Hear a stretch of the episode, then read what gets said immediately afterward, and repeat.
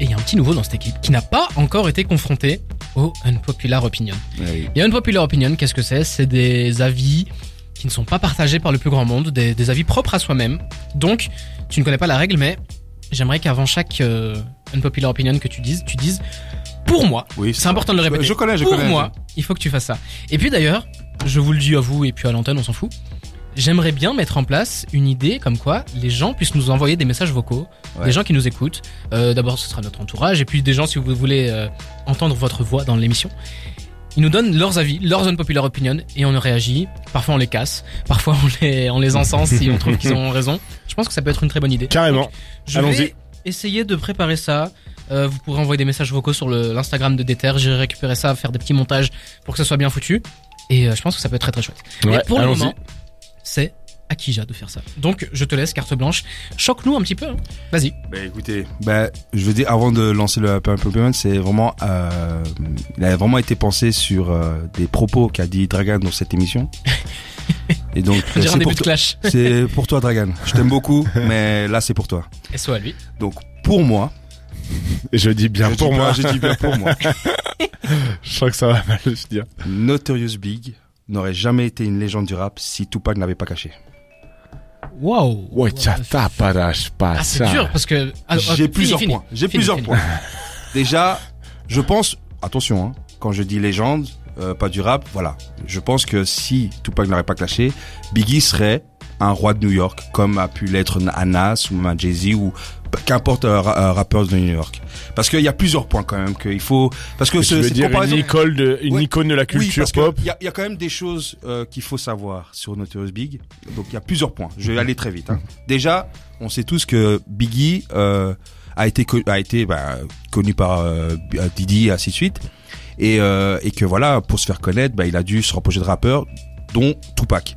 Donc Tupac était déjà big un peu, big on va dire qu'il était déjà dans l'industrie, il avait déjà deux albums. Donc c'est-à-dire que Tupac le prend comme un petit frère, il le fait ses premières parties, voilà, il le présente en plus grand monde.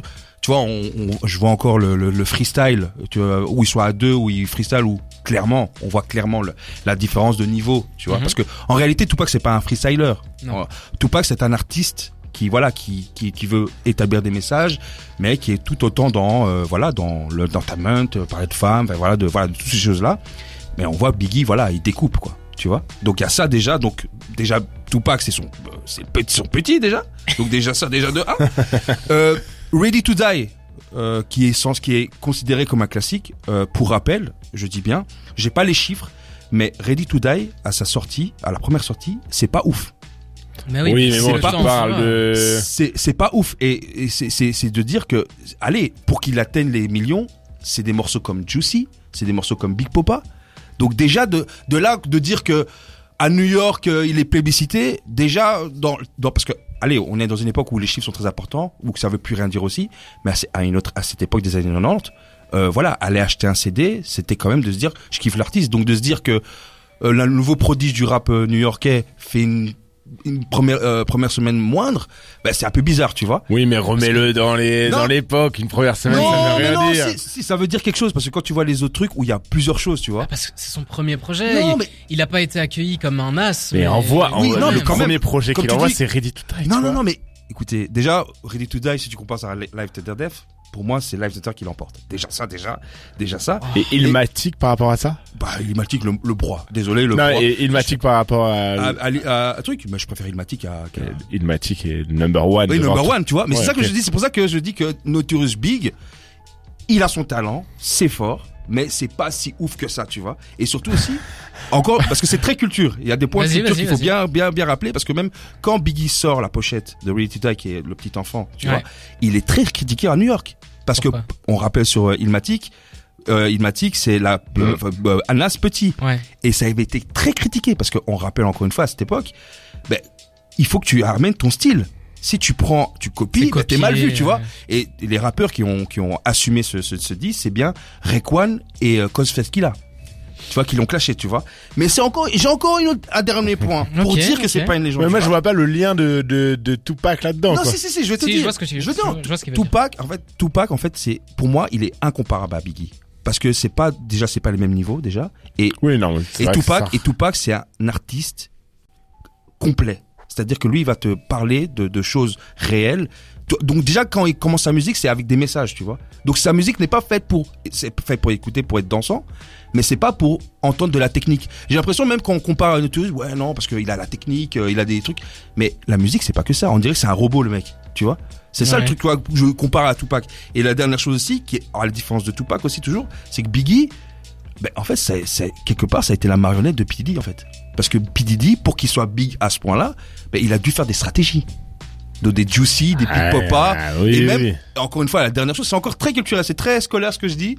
Mais le dernier point, et ça, ça m'a choqué sur le dernier truc, c'est qu'apparemment, même Juicy, apparemment, ça a été piqué d'un autre artiste pas connu, j'imagine, d'un autre nom, d'un nom, d'un nom qui s'appelle Notorious B1. En fait, il y a une rumeur qui fait que, en fait, Biggie avant qu'il euh, qu'il qu'il rappe, il avait un, son blague c'était Biggie Small. Ouais. Et en fait, Biggie Small, il a dû le changer parce qu'il y avait un autre artiste qui s'appelait Biggie Small, en fait. C'est pour ça qu'il a opté à Notorious Notorious B.I.G.. Tu vois? Et en fait, là, on a vu un gars qui s'appelle Notorious B1 qui a un, un morceau identique à Juicy avec le même sample de Juicy euh, Fruit. Et tu vois, et euh, voilà, ça a été passé euh, incognito, quoi. Donc, en fait, ce, ce, je Attends, répondre. moi, je trouve juste ce unpopulaire, c'est juste pour vous dire que Tupac et Biggie, c'est pas la même chose. Même Tupac l'a fait une faveur en le clashant. C'est là qu'il a monté et qu'il a fait ça. Voilà.